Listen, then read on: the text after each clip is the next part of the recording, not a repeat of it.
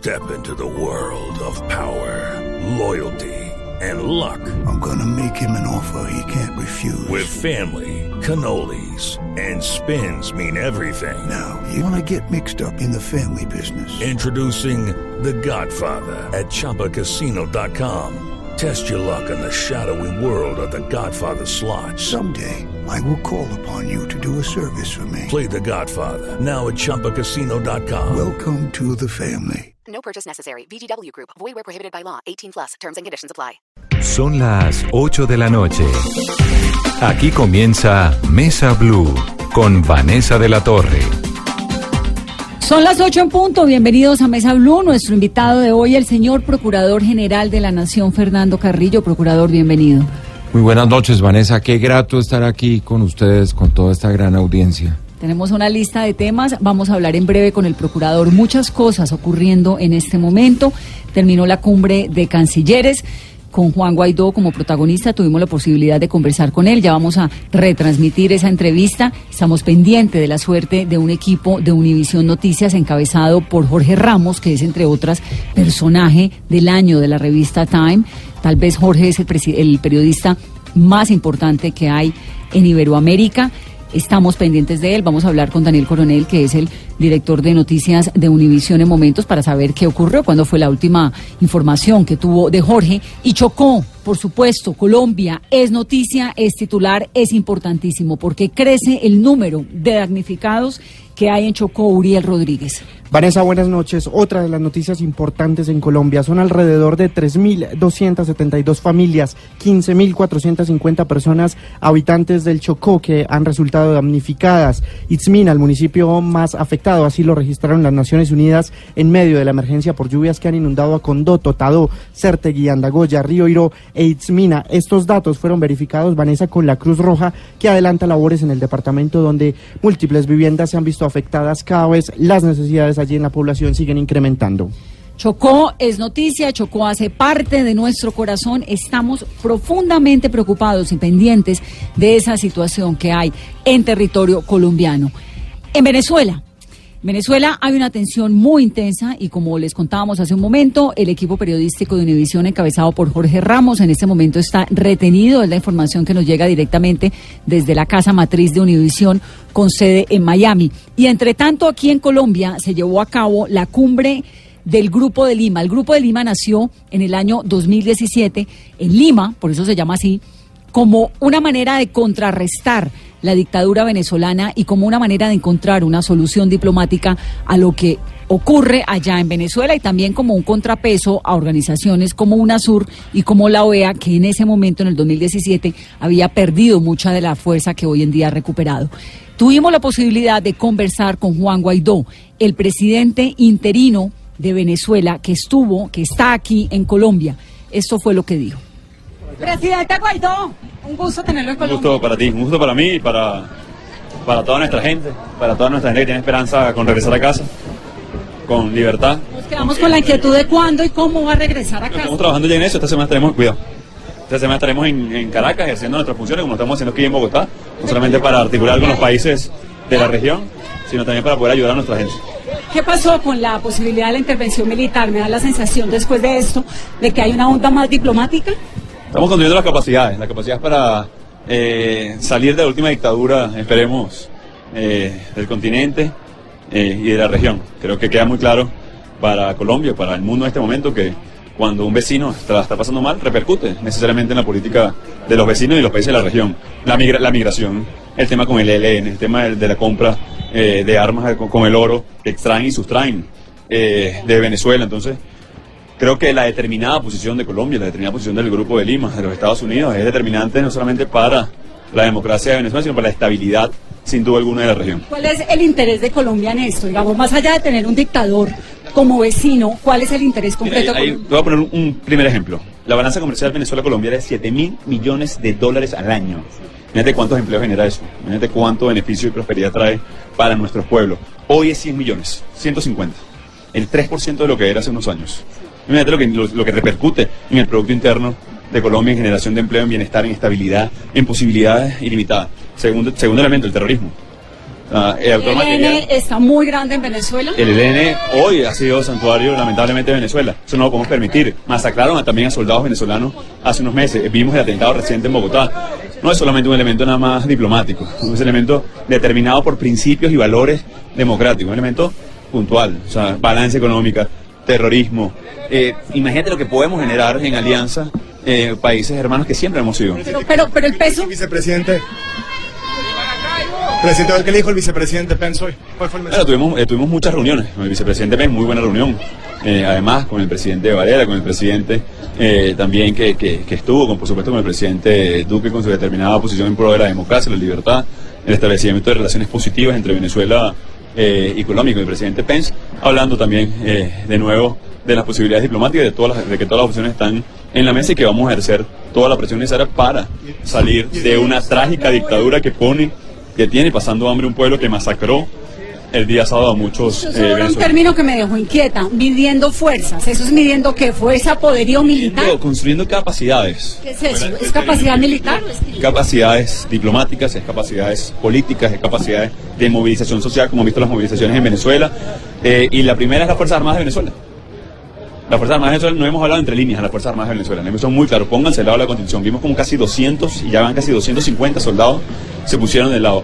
Ya ni siquiera la cadena de mando la controla Nicolás Maduro y él lo sabe. Y por eso utilizó a colectivos armados, a guerrillas para detener los cuentos eh, y los pasos en la trocha para tratar, eh, para tratar, no, para como lo hicieron masacrar a personas en Santa Elena de Guairén, en el sur del país, y también en San Antonio Ureña.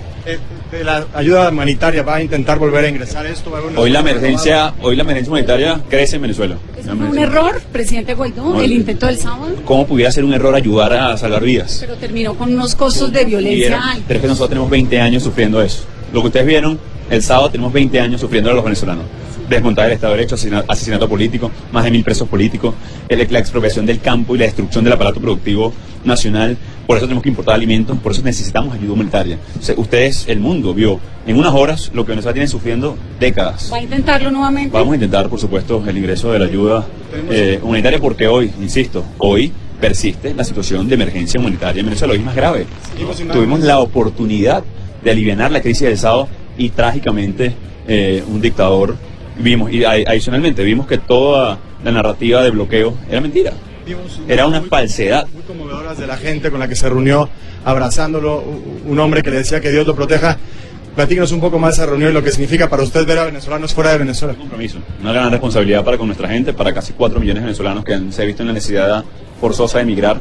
Si en vez de decir, por ejemplo, migrantes, lo llamas desplazados, los indicadores en Venezuela son de guerra.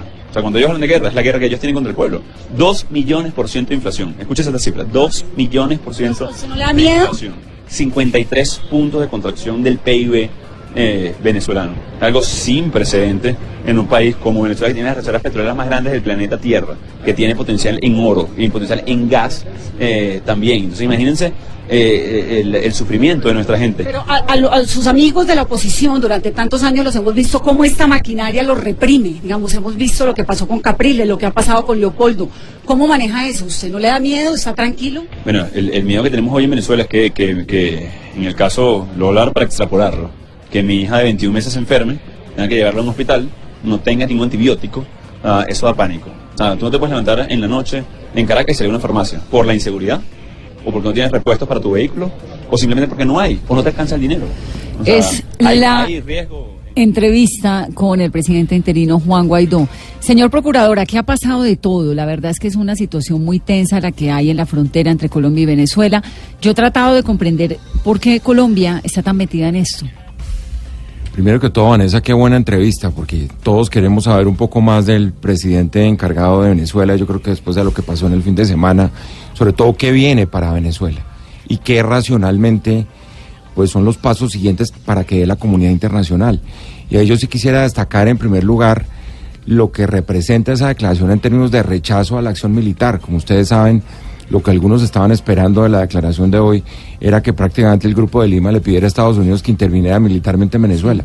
A mí- yo me quedé como con esa sensación de que le habían bajado un poquito el volumen a la cosa, ¿no? Exacto, yo creo que algunos apagaron completamente el volumen, otros se lo bajaron. Ahí debe haber unas discrepancias al interior del grupo de Lima Grandes, pero yo creo que aquí la clave es que los instrumentos del derecho internacional son los instrumentos de la democracia, del Estado de Derecho, y hay que respetarlos. Y me parece que en ese sentido apunta bien el grupo de Lima no solo a seguir con las sesiones diplomáticas, sino a respetar el derecho internacional, la alusión a la Corte Penal Internacional, por ejemplo, como una instancia para que actúe en términos de los delitos de, de lesa humanidad, la forma como ha violado el derecho internacional humanitario, el derecho internacional de los derechos humanos, el señor Maduro, es una buena noticia. Yo creo que los 2.300 kilómetros de frontera justifican esto. Vanessa, sin duda alguna, pero hay que seguir actuando con pies de plomo. Yo creo que un dictador de este calibre, un tipo que está acudiendo ya a las prácticas más bajas y lo que le acaba de pasar al equipo de Univisión es una buena muestra de eso. Él es capaz de cualquier cosa ya en este momento. Este es el coletazo de la culebra y por eso hay que estar preparado para cualquier cosa, pero siempre respetando, creo yo, los instrumentos del Estado de Derecho Internacional, de la democracia. Para eso hay una Carta Democrática Interamericana. Para eso existe el sistema interamericano y el Pero sistema mire, de Naciones fíjese Unidas. que en el comunicado, en el anuncio que hace el Grupo de Lima hoy, hablan del Consejo de Seguridad de la ONU.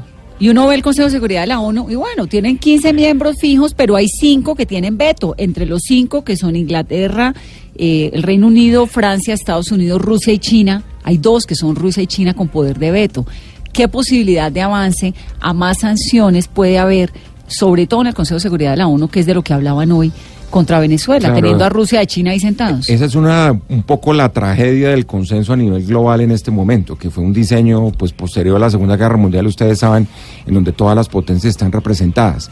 Pero yo creo yo que independientemente de eso, el intentar convertir esto ya en un asunto de preocupación global y no solo de la región es muy importante, teniendo en cuenta además las acciones ya judiciales que se han solicitado por varios países de este hemisferio en el marco de la Corte Penal Internacional. Yo he insistido mucho, por ejemplo, Vanessa, que ese tema de la corrupción del régimen de Maduro, ese sí que está pendiente por definir. Aquí hay instrumentos en el marco de la OEA, de la Convención Interamericana de la Lucha contra la Corrupción, que tampoco se han puesto en marcha. Este señor Maduro recibió, por ejemplo, miles de, de millones de dólares de la corrupción de Odebrecht y eso nunca nadie los ha investigado. Yo decía, eso la semana pasada en España y todo el mundo decía, ¿y por qué eso no ha sucedido? Simplemente porque, por supuesto, allá no hay independencia del Poder Judicial. si no lo investigan allá, porque pues el poder allá es una dictadura, eso no existe, ¿quién lo investiga? Sí, ojalá Brasil tomara la bandera de la lucha contra la corrupción. Como ustedes saben, tenemos un gobierno distinto del que protegió a la multinacional brasilera que tanto daño le hizo a toda América Latina y comenzaran los ejecutivos de esa compañía a contar cuál fue el monto de los sobornos que le entregó esa compañía al señor Chávez, al señor Maduro, porque además crearon todo un esfuerzo regional alrededor de UNASUR en su momento, un proyecto de expansión política sin duda alguna, financiado además por esa multinacional de los sobornos y de paso también pues financiaron varias campañas políticas en la región. Luego yo creo que causas jurídicas para perseguir a Maduro a nivel internacional hay muchas y yo creo que hay que seguir en esa dirección. Esto no se va a terminar de la noche a la mañana. Es muy ingenuo pensar que esto es cuestión de horas. Todos quisiéramos que fuera así, pero es que la capacidad de resistencia de ese dictador lo mencionaba ahora el presidente Guaidó, porque yo creo que cuando hablaba de las capacidades es un poco también la capacidad que tiene el ejército de resistir todo eso y la lealtad, que es una lealtad canina Llamó, al llamó un dictador. montón, a mí me llamó un montón la atención cuando él dijo, estamos midiendo capacidades, ¿no? Entonces, ¿capacidades qué? ¿Bélicas? ¿De respuesta? ¿De qué? Y él habla obviamente de la diplomacia, pero se queda en los militares. Pareciera que los militares tienen la respuesta. Han desertado. El New York Times decía hoy que 400, el gobierno colombiano de migración está manejando más o menos 200, pero 400 entre cuántos. Claro, es que esa Es la única, esa es la única fuerza que al fin y al cabo cambia las cambia la ecuación. Y eso no está muy claro que, que vaya en la dirección porque creo que todos los desertores son de, de un nivel medio o bajo en la jerarquía militar. El día que ya hablemos de varios generales, pues los famosos 2.000 Claro. generales Que tiene. que tiene el ejército Sí. brasilero, que tienen Que es el ejército venezolano. general, prestaciones de general, poder de general, poder de represión y uso de la fuerza de general, eso es lo que sí cambiaría la ecuación. Aquí, en Colombia, ¿cuántos generales? Yo no sé cuántos son, pero son muchísimos menos. Esa es una fuerza de 300 mil y son 2.000 generales. Luego, yo creo que no hay ninguna fuerza sí. militar del mundo que tenga tantos generales. Y obviamente eso fue el resultado, además del famoso golpe contra Chávez, en donde se dio cuenta que el poder de los militares no puede estar radicado en cuatro o cinco, sino que había que democratizarlo precisamente para poder controlarlo. Señor Procurador, desde muchos sectores eh, se ha hablado que hay exceso desde el del gobierno colombiano frente a la situación eh, de Nicolás Maduro, el tema del presidente Guaidó, la ayuda eh, humanitaria que se ha venido politizando el tema. ¿Cree usted que el gobierno colombiano ha dejado de lado los problemas del país por dedicarse y darle primer plano al tema de Venezuela? Sí, yo creo que aquí lo que, lo que cabe siempre es una acción multilateral, es decir, no una acción solo liderada por Colombia. Fíjense ustedes que Itamaraty, que es una de las cancillerías más eh, antiguas y experimentadas, ha jugado también un rol en ese sentido. Y hay que pensar es en eso. Yo creo, por ende, que no hay que subirle mucho la nota a esto como si fuera una campaña exclusivamente de Colombia, porque después terminemos, terminaremos nosotros exclusivamente pagando los platos rotos de todo esto. Esto es con la comunidad internacional, esto es con el derecho internacional. Y por supuesto, pues aquí tenemos una cantidad de problemas que hay que ir resolviendo. Este es un problema gravísimo, probablemente puede llegar a ser de los más graves que estamos enfrentando por los 2.300 kilómetros de frontera, pero me parece que, que la agenda pues tampoco puede distraerse en este momento. Tenemos un problema en el Chocó, como ustedes lo han dicho, tenemos problemas a nivel interno de otros niveles, pero eh, el liderazgo de Colombia es importante, pero no puede ser únicamente protagonismo de un Estado en una acción que sea unilateral, sino que sea el concurso precisamente del sistema interamericano y global actuando y contra que no se le olvide a Colombia que tiene un montón de problemas, por más que en, en Venezuela haya un foco que nos interesa un montón. Lo que está ocurriendo hoy es muy delicado. Comentábamos al comienzo del programa que el periodista Jorge Ramos de la cadena Univisión está aparentemente retenido en el Palacio Miraflores. Eh, Daniel Coronel es el presidente de Univisión Noticias. Daniel, buenas noches. ¿Cómo están? Pues mejor que usted, Daniel, ¿qué es lo que le está pasando a Jorge? ¿Qué es la información que tiene? Bueno, había una entrevista eh, eh, organizada con Nicolás Maduro para hoy. Inicialmente era a las 3 y 30 de la tarde, después se, se aplazó un poco y a- aparentemente cuando empezó la entrevista le molestaron las preguntas. No sabemos muy bien esta parte porque, porque no he tenido los detalles y eh, los, lo- los levantaron del lugar a él y a, y a todo el equipo. Dijeron que los equipos estaban confiscados y después no los dejaron salir de Miraflores. Cuando yo estaba recibiendo el reporte de parte de la productora que está en mando del equipo y de Jorge Ramos mismo, le arrebataron a, a a ellos los teléfonos y no, no pudimos saber más. Hace, hace unos eh, pocos minutos hablé con el ministro de Comunicaciones del régimen de Maduro, el señor Jorge Rodríguez, que dice que, que ellos no están retenidos, que van camino al hotel, pero, pero eh, yo no he podido establecer comunicación con ellos. Esto, es- esta es la última noticia que he tenido, no he podido establecer comunicación con ellos para verificar esto. Entonces, eh, eh, eh, estamos, estamos en esta misma incertidumbre. ¿A qué horas fue la última conversación que usted tuvo con su equipo? Fue eh, alrededor de las 6 y 55 de la, de la, de la hora del este. Recibí, recibí una llamada de, de, de María Martínez Guzmán. Me dijo, me dijo que el- eh, habían tenido este percance, que estaban detenidos y me pidió que entrara a, a avisarlo a las autoridades americanas, pues porque Claro. hay ciudadanos americanos en esto. Claro. El, eh, cuando ella me pudo, eh, eh, me pasó a Jorge, estaba hablando con Jorge y me estaba contando los hechos cuando le, le arrebataron el teléfono y quedamos incomunicados desde ese momento. Eso es lo que ha pasado. Es decir, hace un poco más, casi dos horas, ¿no? Sí, casi dos horas ya. Sí. Y la entrevista fue por la tarde. ¿Qué fue lo que le preguntó Jorge? Bueno, Jorge siempre tiene unas preguntas muy incómodas, afortunadamente. Pero ¿qué fue lo que le preguntó? ¿Sabemos algo más? No, de acuerdo con la Rodríguez, el ministro de Comunicaciones del régimen de Maduro, eh, eh, asegura que Jorge llamó a Maduro dictador y asesino y que por eso fue la, eh, se originó la reacción. Y Jorge entró con el equipo con permiso, por supuesto, supongo, de Miraflores, porque se iban a entrevistar a Maduro. Es decir, Sí, sí, entraron sí. como periodistas, Incluso- ¿no? Incluso, incluso eh, hay un- eh, el, el equipo tuvo un tiempo para instalar el set, hacer, hacer una prueba de luces. eh, e inmediatamente antes de, de que se produjeran estos incidentes, me habían dicho que todo iba bien y, y me mandaron una foto incluso del lugar donde, donde se iba a hacer la entrevista. Entonces, lo que nos queda es estar pendientes de que lo que está diciendo el ministro sea verdad y que Jorge y su equipo estén llegando al hotel y usted nos comunicaría eso vía Twitter para enterarnos, ojalá, ¿no? Sí, sí, ojalá tengamos esa buena noticia. Eh, soy particularmente escéptico porque no creo que si ellos estuvieran en, en- Ya se en hubieran libertad, comunicado. no se hubieran comunicado Claro. con nosotros y con sus familias. Claro, ya se hubieran comunicado por algún lado. Eh, Ricardo Espina me dicen que está conectado del servicio informativo nuestro de Blue Radio. ¿Está, Ricardo? Sí. Ricardo, lo escucha Daniel Coronel. Daniel, buenas noches. Eh, estamos siguiendo minuto a minuto l- la, situación.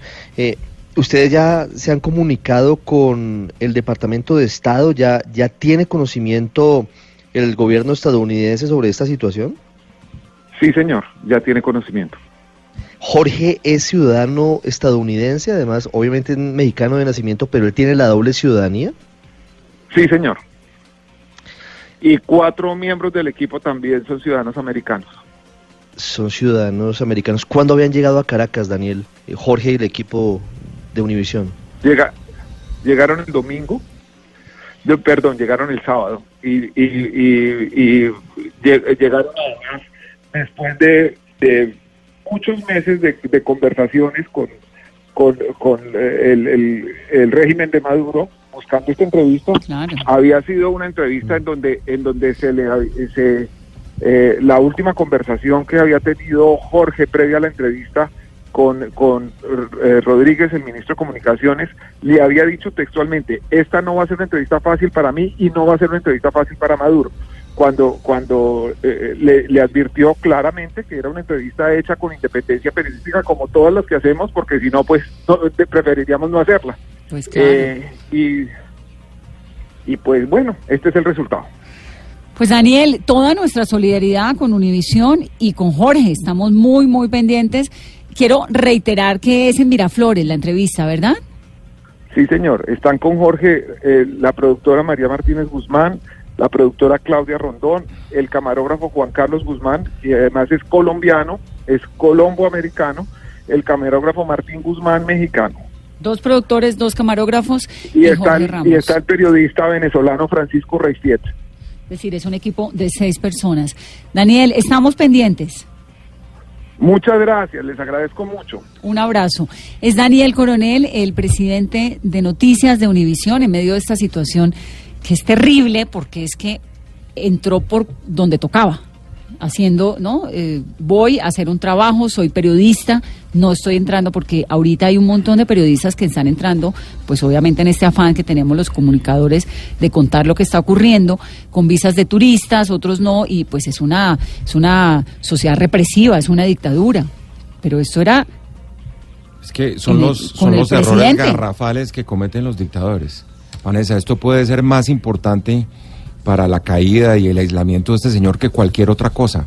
Porque es que meterse con la libertad de prensa ya sabemos que la ha vulnerado y la ha violentado en todas las formas la libertad de expresión y la libertad de prensa en Venezuela.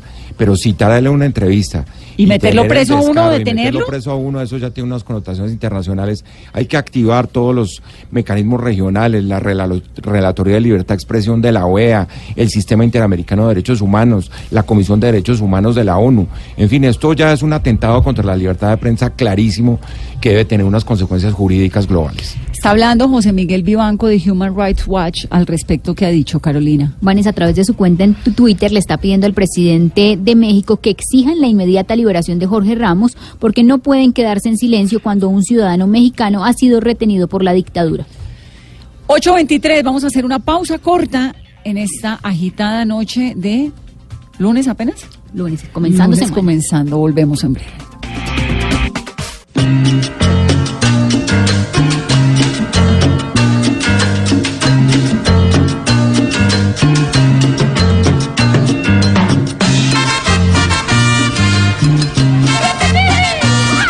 Vamos a tomar un suspiro y a tratar de, de recuperar el aire del programa en el que solemos reírnos un poquito, pero es que hay tanta cosa, tanta noticia ocurriendo, procurador, que queda uno como agotado, ¿no? Un poco, Así es, todo el tiempo además. todo el tiempo.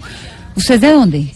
Yo soy bogotano, pero ahí me pusieron la luna de Barranquilla, tengo corazón barranquillero. Usted se cree barranquillero. Por el- sí, por el lado de mi mamá, porque además soy descendiente de Julio Flores que fue un poeta que se fue a morir a Uciacurí, ahí muy cerca de Barranquilla, y tengo primos y familia barranquillera, y esa canción que está sonando me parece la, el himno más importante de la costa caribe colombiana. Además, en semana que comienza el carnaval, ¿no? porque el carnaval comienza este viernes. ¿Y usted es de los que va al carnaval? Y, Pues eh, eh, hace rato Canta, que no baila, voy, se pero, disfraza, todo. pero sí he ido, no, he ido un par de veces, la verdad, sí.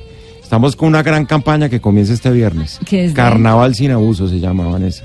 En este país, lamentablemente, en esta cultura tan machita, tan machista y tan masculinizada. Y tan machita. La gente aprovecha las fiestas para violar los derechos de los niños, de las niñas, de abusar de las mujeres. Entonces vamos a lanzar un hashtag este viernes que se llama Carnaval sin abuso, a ver si podemos controlar todas esas conductas tan atípicas y tan lamentables que se dan en las fiestas de Colombia. Poder hacer un carnaval sin abuso sexual de los niños, las niñas y las mujeres. ¿Usted va a ser médico? Yo iba a ser médico, así es. Vengo de una familia de médicos, papá, mamá, hermanos. Pero bueno, ahora me toca hacer autopsias de otra naturaleza. Su papá fue secretario de, de, de de salud, ¿cierto? así es. ¿Y por qué terminó siendo abogado? ¿Estudió que de derecho? No, hasta último momento estuve listo a estudiar medicina porque además mi hermano estudiaba medicina, mi hermana estaba también en los temas de la ciencia de la salud, pero esa cosa pública, ¿no? O sea, me enseñó mi papá que, que había que servirle a la gente y que eso era lo que le daba sentido a la vida. Yo pensé que eso era a través de la medicina, pero a última hora porque me tocó ver un acontecimiento muy violento y es que al papá de mi, uno de mis mejores amigos del colegio lo asesinaron, uno de los primeros magnicidios que hubo en Colombia. De Rafael el Pardo de Rafael Huelvas. Pardo Huelvas. Era el, ex- el ministro de gobierno. Que no es el papá Miquel. ni de Rafael Nada, no Pardo. No, tiene nada que ver. Rafael Pardo Volvas era de Córdoba, un gran dirigente del Partido Conservador, que además fue asesinado por un comando disidente de un grupo guerrillero en su casa, haciendo ejercicio en la bicicleta estática, y ese día decidí que tenía que estudiar Derecho. Ese día desistí de la medicina.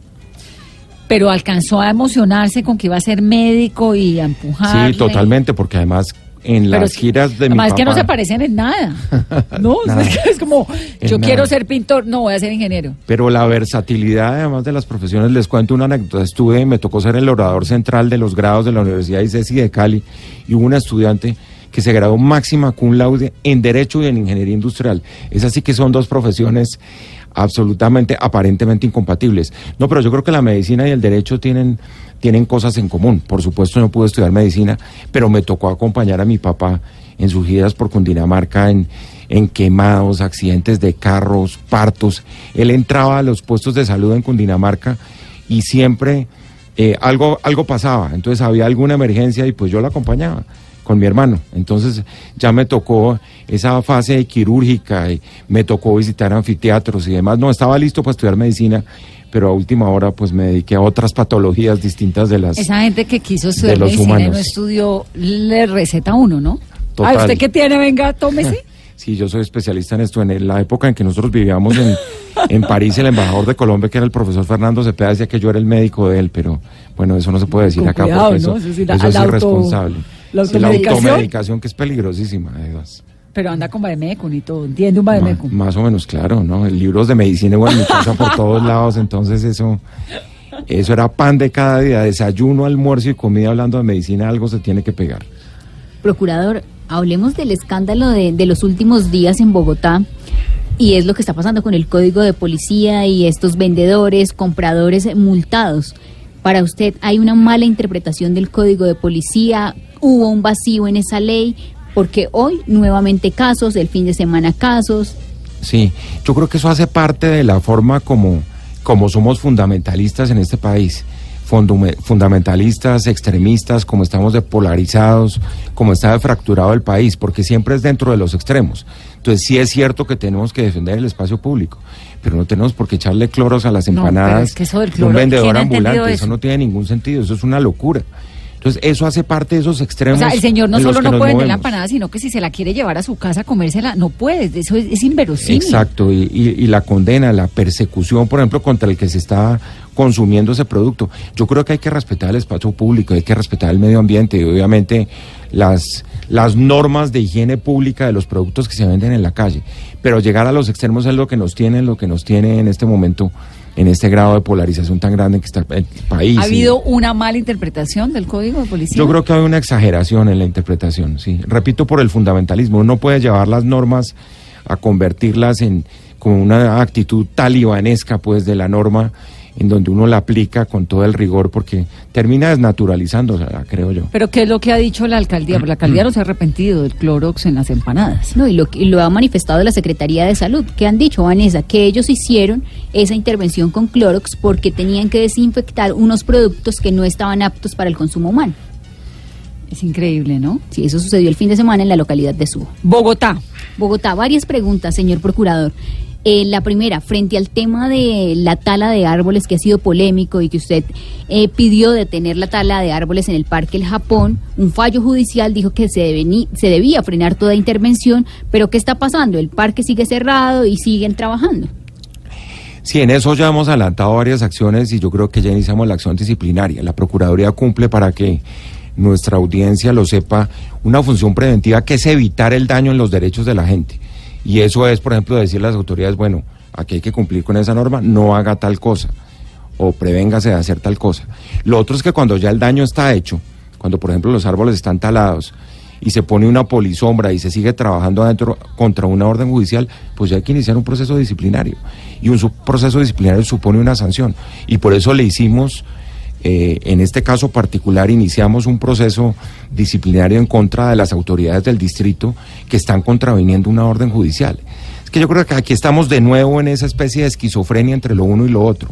Y aquí no nos tomamos en serio el medio ambiente. Por ejemplo, entonces tratamos de hacer respe- de respetar el espacio público con una mano y por el otro lado somos absolutamente condescendientes y tolerantes con las violaciones de un derecho colectivo como es el derecho al medio ambiente. Y la tala de los árboles que tanto le ha disgustado a la gente sobre todo mirando si se respetan los estándares ambientales, que es nuestra gran preocupación.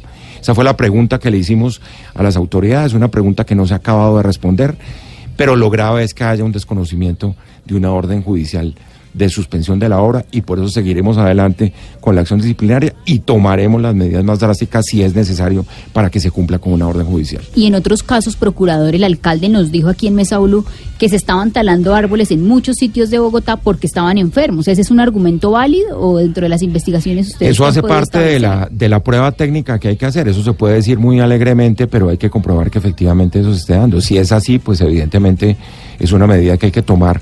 Pero si está talando árboles para ponerle cemento para los que son tan amigos del cemento, pues esa es otra historia. Procurador, hablando del tema del medio ambiente, ¿qué pasó con el informe sobre la calidad del aire que la Procuraduría le había pedido al distrito? Estamos en eso, no hemos recibido hasta el día de hoy una respuesta. Nosotros hemos estado actuando en varias ciudades del país, particularmente en la ciudad de Medellín, como ustedes saben que tiene uno de los peores indicadores de calidad del aire. Incluso hicimos un gran pacto por allá a comienzos del año pasado, a casi un año, y logramos además que una entidad tan importante como Ecopetrol, que nos sostuvo en un primer momento que no era capaz de entregar combustible mejor porque eso no le daba en sus, en sus balances y en sus análisis financieros, meses después se comprometiera con la calidad del aire del Medellín. Nosotros queremos precisamente que los contaminantes se sigan comprometiendo Eso, eso con salió bastante bien, lo del aire de Medellín, Ah, a es. pesar, pues obvio de que el aire de Medellín tiene un montón de, de- de retos, pero porque ahí también las autoridades decidieron trabajar como de la mano y acatar esa, esa sugerencia que hizo la Procuraduría en su momento. Exactamente, ahí tuvimos como una especie de roce con el presidente de Ecopetrol, porque Mm. en la audiencia quería comprometerse a algunas cosas que nosotros considerábamos eran completamente irrelevantes y era casi un saludo a la bandera. Después Ecopetrol, su junta directiva, el presidente entendió que esto requería un compromiso grande y en eso estamos. Y permítanme decirles también el caso de Cartagena, que aquí no es el aire, sino es el agua. Colombia tiene un gran irrespeto hacia el tema de la calidad del agua. Ustedes llegan a los cuerpos de agua en este momento de Cartagena, la Ciénaga de la Virgen, la Bahía, los caños y todos son pozos sépticos y todo el mundo mira para otro lado. Nosotros suscribimos hace dos semanas con el alcalde Pereira, el gobernador, la agencia ambiental, la Corporación Autónoma Regional del Dique, un gran pacto que se llama un ecobloque y que es una un acuerdo entre muchos entes públicos y privados a ver si por fin nos tomamos en serio el medio ambiente y le dimos claramente al alcalde de Cartagena, juéguensela por el medio ambiente, usted le queda únicamente 10 meses acá y demuestre a la ciudadanía Pero- que usted es capaz de hacer la diferencia ¿Y lo de los en el respeto del medio ambiente. Lo mismo, exactamente, es que la depredación de los ríos, de los páramos, es como si consideramos, yo lo he dicho muchas veces, aquí hay gente que dice, no, es que el medio ambiente es una variable transversal, no es transversal, es una variable prioritaria del desarrollo, está en primer lugar y esto no es fundamentalismo. Y Pero- por eso es tan importante tomarse en serio. Uno, todos uno estos oye temas. procurador que dicen acción, la Procuraduría abre investigación, acción disciplinaria, hace unos llamados. Lo de, lo de Cartagena, esas imágenes de esos peces, es es. impresionante, es que es un mar de pescados muertos, ya pescados porque están muertos. Eh, no sé, digamos, los árboles, las empanadas con Clorox, uno oye un montón de anuncios de la Procuraduría y luego pierde el hilo y no sabe en qué quedó. Sí, en eso estamos siendo absolutamente consistentes, creo yo. Nosotros, por ejemplo, en, en mi balance de los dos años como procurador, demostramos que se impusieron más de 3.000 sanciones en lo que llevamos al frente de la institución.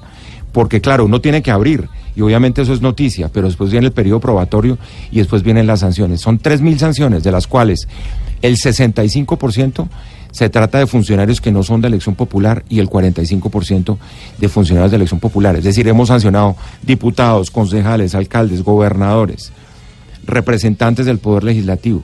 Y eso es muy importante destacarlo porque resultados los hay.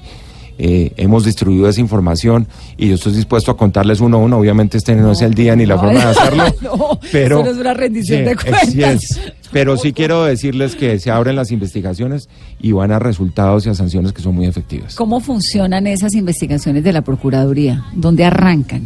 Arrancan con la denuncia ciudadana fundamentalmente, eso quiero decirlo abiertamente, y arrancan con la principal herramienta que tiene una democracia y es la denuncia en los medios de comunicación.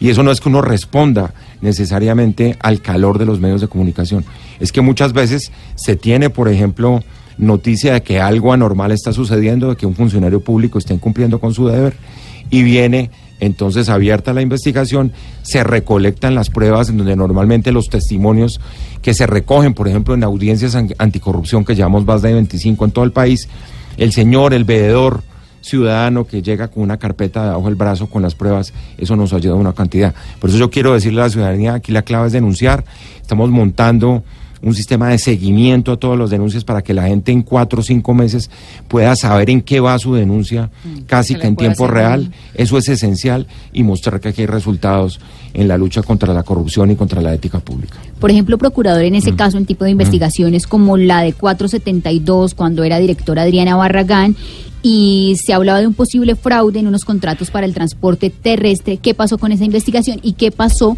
en su momento con las investigaciones contra el exdirector del SENA, Alfonso Prada? Sí, en ese sentido yo les cuento, claro, para mí resulta difícil y ustedes se acuerdan una vez que a alguien se le criticó porque decía que era el sistema radial acusatorio. Yo no puedo ventilar los temas disciplinarios porque son temas de justicia disciplinaria en los medios de comunicación, pero sí quiero decirle que ahí hay decisiones, ahí hay pliegos de cargos, ahí hay juicios disciplinarios y esas investigaciones van por un buen camino y habrá resultados. Hablemos de Hidroituango.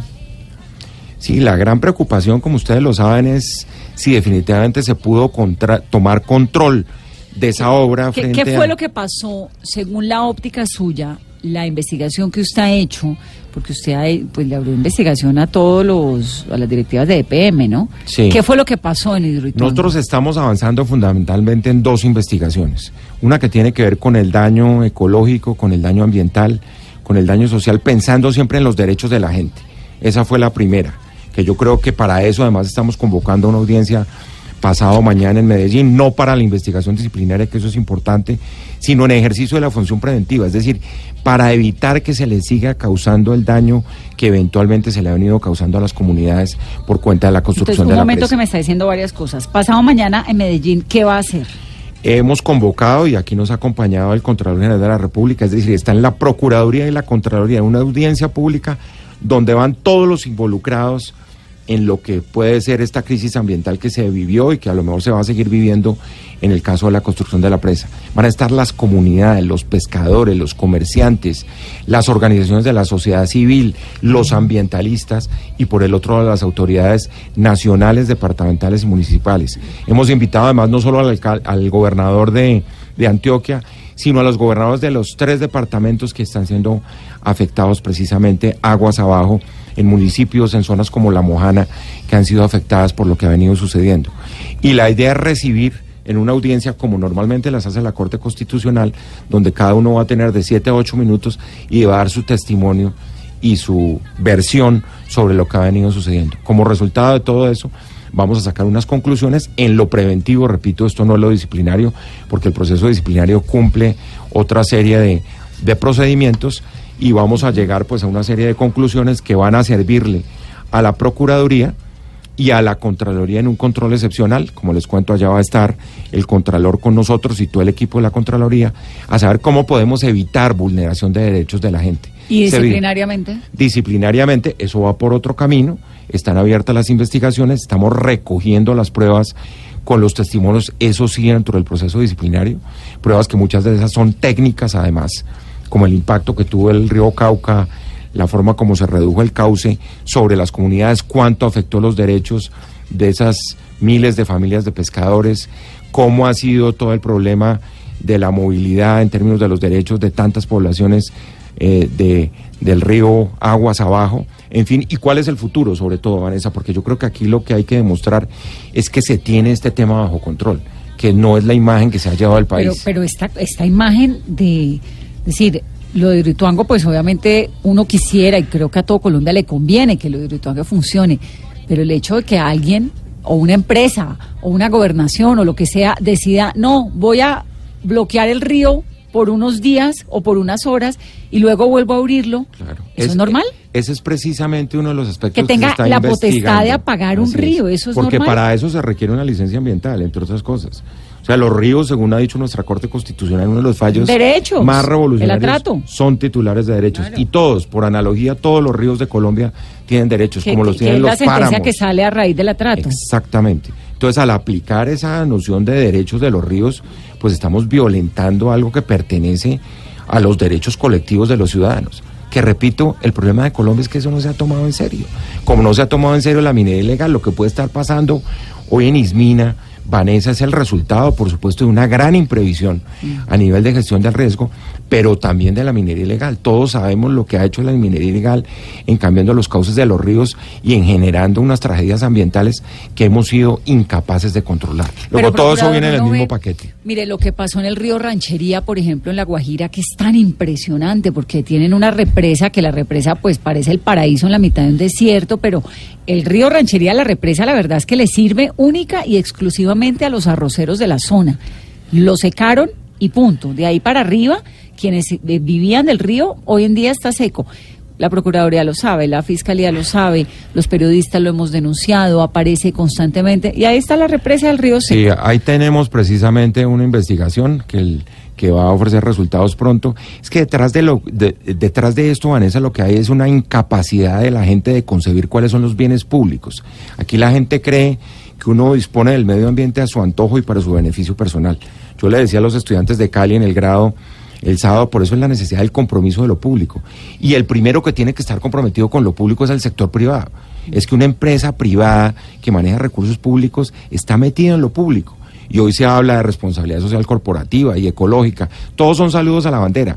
Pero acciones específicas de la empresa privada para proteger al medio ambiente, eso es lo que tenemos que comenzar ¿A. EPM se le fue la mano con Hidroituango, con Sí, lo del yo- río Cauca? Yo no quiero anticiparme a eso porque yo soy el juez disciplinario de esa decisión, pero lo que es claro es que sí vivimos una, una crisis ambiental. Nosotros en un momento dado le dijimos al presidente, piensen en declarar una emergencia ambiental, porque son muchas las comunidades, la vulneración de derechos. Ya nos dirá el proceso disciplinario quiénes han sido los responsables. Yo no me quiero anticipar a eso, pero el tema ambiental sí tuvo una crisis muy severa, una de las más grandes del país en los últimos años. Entiendo, procurador, que la Procuraduría y los gobernadores de la zona de- del río Cauca van a interponer una acción popular en ese viaje que usted va a hacer a Hidroituango. Sí. ¿Qué es eso? ¿Qué es lo por que van a supuesto, hacer? Vanessa saca la noticia acá. Exactamente.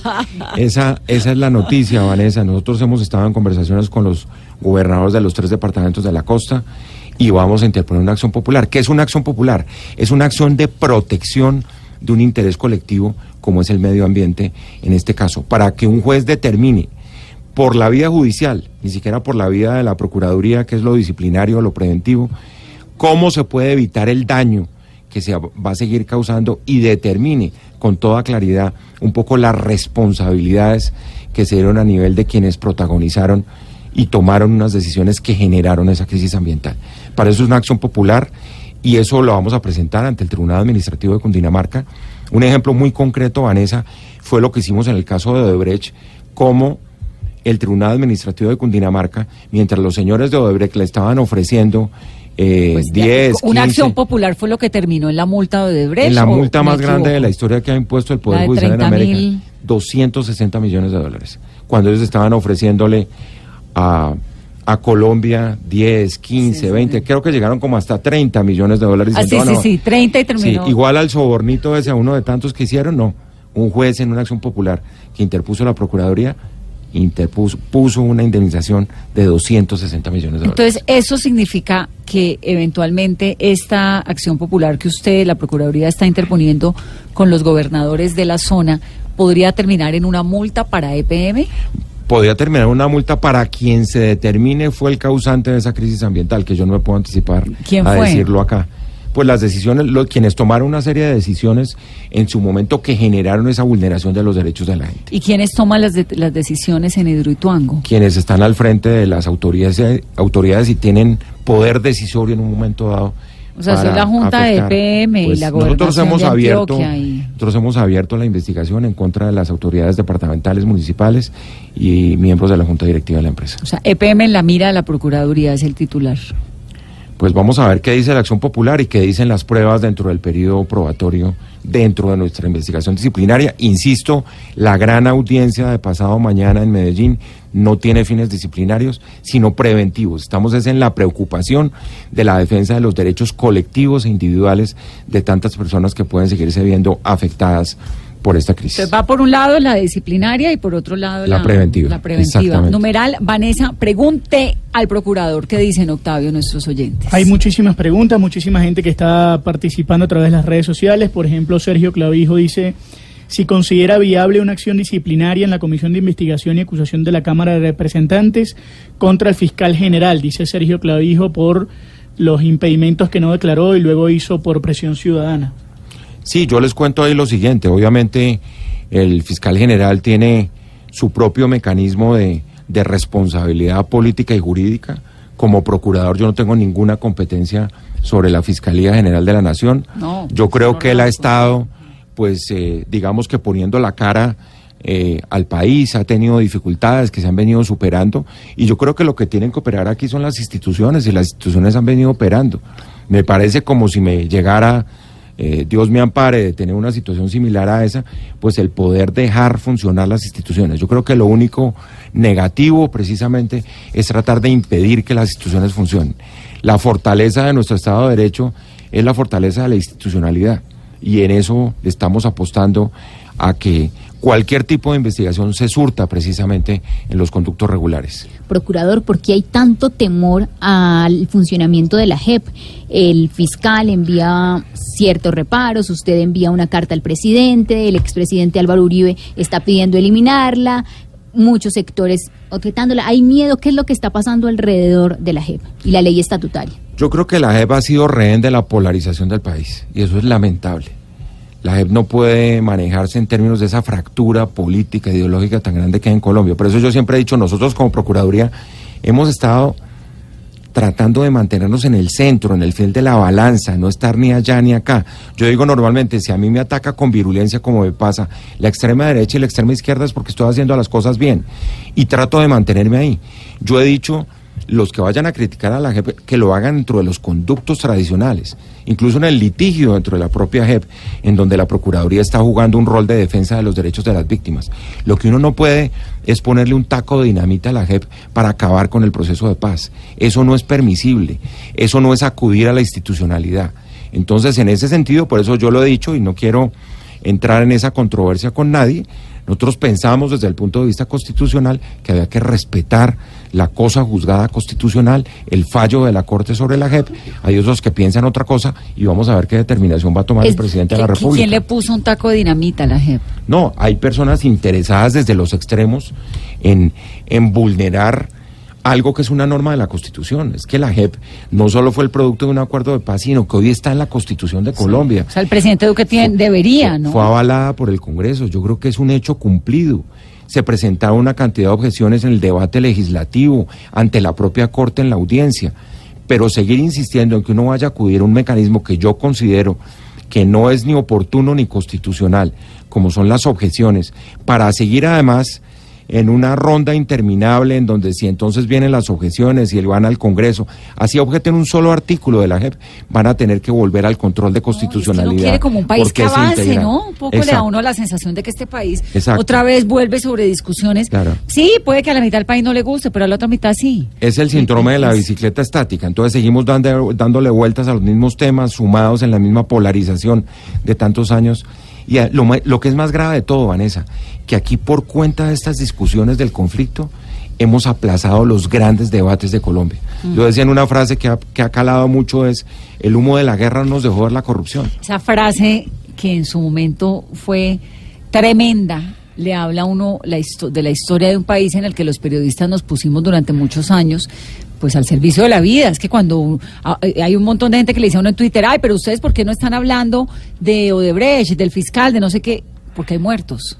Cuando hay muertos, cuando hay una la vida en riesgo, pues lamentablemente el periodismo, cuando hay una toma guerrillera, pues está ahí, ¿no? Por eso, Vanessa, las nuevas generaciones no pueden permitirle al país que vivan lo que nos, le tocó vivir a mi generación a finales de los 80 y a comienzos de los 90. Esta violencia. Es un deber, una responsabilidad generacional evitar el regreso de Colombia a ese teatro de la guerra. ¿Usted cree que estamos volviendo a ese teatro de la Pues guerra? hay personas que están interesadas en eso, a nivel de las regiones hay una conformación de nuevos grupos que están atentando, por ejemplo, contra los líderes sociales. Yo estoy convencido, y eso lo, ha- lo han dicho todos los que han intervenido en este proceso de esclarecimiento de crímenes, que es el crimen organizado, son los grupos armados los que están atentando contra nuestros líderes sociales, que yo creo que sigue siendo uno de los problemas que no se ha solucionado y en el que todos debemos estar empeñados por encontrarle además eh, no solo la concientización de la ciudadanía, sino que claramente se determinen quiénes son los autores intelectuales y materiales del asesinato de nuestros líderes Una sociales. obligación con el país. Procurador, eh, uno de los temas polémicos que viene también desde el uribismo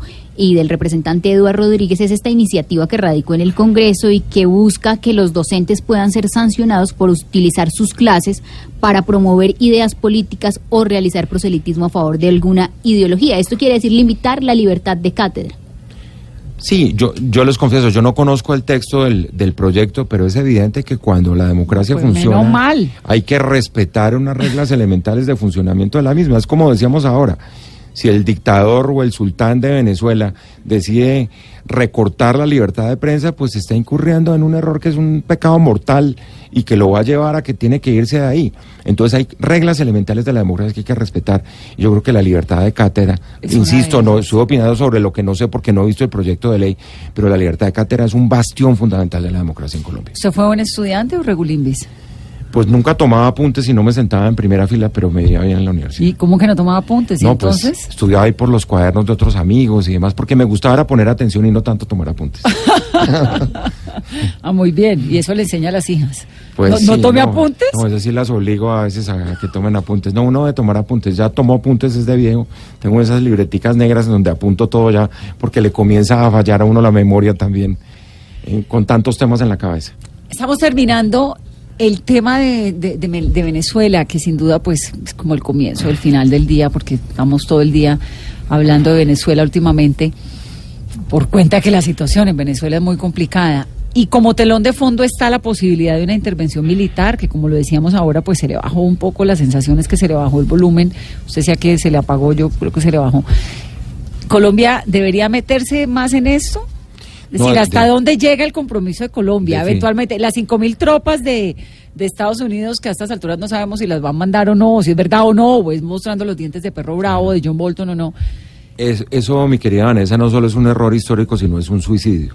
Porque quien pagaría los platos rotos de una invención militar, todos sabemos en qué terminan las invasiones militares, sería Colombia, serían los derechos de los colombianos y por supuesto los derechos de cuántos venezolanos que van a terminar en una guerra que no se sabe cómo pueda terminar ingresando mucho más a territorio nacional de lo que hemos visto hasta el día de hoy. Eso está excluido completamente de la tradición diplomática de Colombia, de nuestra tradición democrática. Tenemos el orgullo de decir además que en, en los tantos años de, de vida republicana tuvimos una dictadura unos tres años. Pensar en una intervención militar es simplemente regresar de nuevo al pasado y equivocarnos de solución. ¿Y al otro día qué? Es que la pregunta de la intervención militar es, bueno, Así es. ¿al otro es- día qué pasa? ¿Qué pasa con las instituciones? Con la Eso no es susceptible de ser comparable. Están, están recordando a Noriega y a Duvalera. Pero lo de Noriega igual así Sí. que hayan creído que entraron y salieron, eso no fue así. Eso en no- eso Noriega nunca hubo pasa así. violación de personas, de mujeres, eh, bueno, hubo todo tipo de abusos contra los derechos humanos en ese país. Aquí hay unas responsabilidades internacionales, además, que son inescapables, y yo creo por eso que hay que celebrar la declaración del Grupo de Lima de hoy, rechazando esa posibilidad de cualquier intervención militar. Terminamos. Lo último sobre el episodio. Está poniendo un trino Daniel Coronel. El episodio de Jorge Ramos dice: Estoy hablando con Jorge Ramos. Él y los otros miembros del equipo fueron liberados. Los equipos y el material de la entrevista que no le gustó a Nicolás Maduro fueron confiscados. ¿Y qué dice Jorge Rodríguez, el ministro de Comunicaciones de Venezuela, Octavio? Jorge Rodríguez había trinado hace algunos minutos una, un video en el que aparecía Nicolás Maduro hablando por teléfono con el presidente de Cuba y luego colocó un trino que dice lo siguiente, por Miraflores han pasado centenas de periodistas que han recibido el trato decente que de forma habitual impartimos a quienes vienen a cumplir con el trabajo periodístico y han publicado el resultado de ese trabajo. No nos prestamos a shows baratos. Bueno, tampoco centenas de periodistas y le da entrevistas a Telesuria y a Russia Today. Muy Exacto, poco, ¿no? A centenares. Conclusión, les quitó lo grabado y la entrevista no salió. Exactamente, fue confiscado y desde las cuatro y media de la tarde no se comunicaban hasta ahora. Señor Procurador, gracias. No, Vanessa, cuando se confisca la verdad es porque la dictadura está en su ocaso y esperemos que no sé cuánto se vaya a demorar ese proceso, pero, pero los días últimos le tienen que llegar a esa dictadura salvaje de Venezuela. Sí, qué pesar, Venezuela, un país tan querido, con tanta gente, ¿no? Con gente tan admirable, tan vecino, con una frontera tan grande con Colombia, con tanto potencial y en este momento con un destino tan enredado. Pero nuestro corazón siempre ahí, acompañando a Venezuela. Gracias, señor Procurador. Feliz No. noche. Mil gracias, Vanessa. Muy grato haber estado aquí con ustedes. Un saludo muy especial Aquí a todos. siempre bienvenido. No le ofrecemos vino porque en esta cabina el doctor Gallego no nos deja hasta ahora, pero estamos trabajándole a eso para el 2020. A ustedes que tengan un muy feliz resto de lunes. Viene Flavia, que no vaya a decir que no le estoy entregando en tiempo. Son las 8 y 58. Perfecto. Perfecto. Y las chicas de Agenda en Tacones. Esa luna, lunita, esa luna bonita, chiquitín, chiquitica, morenín, morenita, lunita barranquillera, le conozco su secreto, tiene amores hace tiempo, con el río Magdalena, los he visto besarse en la arena, una noche de cumbia y palmera, tan airosa la luna garbosa como son las mozas barranquilleras.